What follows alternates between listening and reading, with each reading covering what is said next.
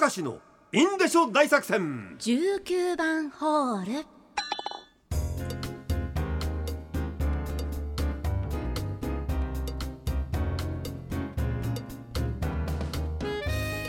さあ今日も張り切っていってみようじゃないか、ラジオネームオホーツクの親父私と輪ゴム小学生の頃って休み時間に何人か集まって各自輪ゴムを人差し指の第一関節にぐるぐる巻いて誰が一番先に指先の色が変わるかを競争したことってありませんでした、ありません。ないです私も、ありませんよ。うん、続けますけど、はい。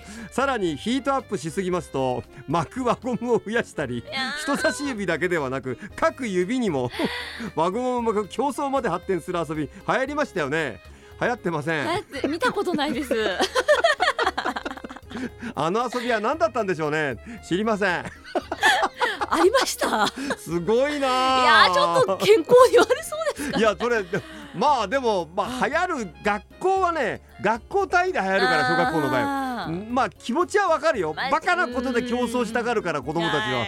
でも絶対体とか指には悪いよねそれ。真似しない方がいいですね。色が変わるまで。誰が早く色がで巻くかってすげえなそれ。ねそれからラジオネームヤンマージーゼルさんです、はい。えー19番ホールにあ。お越しいただきました、はい。私の判断で。はい、同居中の老いは爆音侍です。うんカーディーラーで働いていますが走り屋でとにかく車が爆音です。はあ、しかしその車は会社には乗っていけずもっぱら休み専用。うん、彼が車で帰ってくるときは1キロ先からでもわかります ただ偉いのは近所から離れるまでは低速で出ていきます。そんな爆音実は私も大好きです。これはねあのいや別にねはい、とりあえずさ一応あのオンエア的にはさうん、やっぱあの車検っていうのがあるからね。常識的に考えてうわ分かるよ。信用してますよ、はい。これあのネタですからこうやってやってるだけ。ちゃんと車検を通った状態でちゃんと運転していただいてるのは本当に分かりますもう僕はもうヤンマーディーゼルのこともう信じてますから。あなたの甥っ子も信じてます、うん。でも一応オンエア上はちょっと難しいかなということで あえてこちらに読ませていただいたということでえーご了承いただければいいっていう。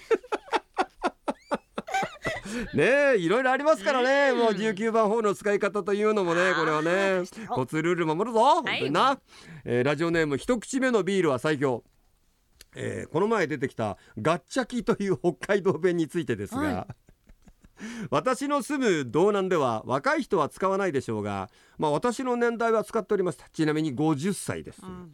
ただ本来のお尻のね、はい。字という意味ではなくはい。ちゃんと人の話を聞かない人に対する耳ガッチャキお前人の話聞きなさいこの耳ガッチャキいろいろ使っておりました人の話を聞かない。耳ガッチャキすごいなこれは。なあるんですね。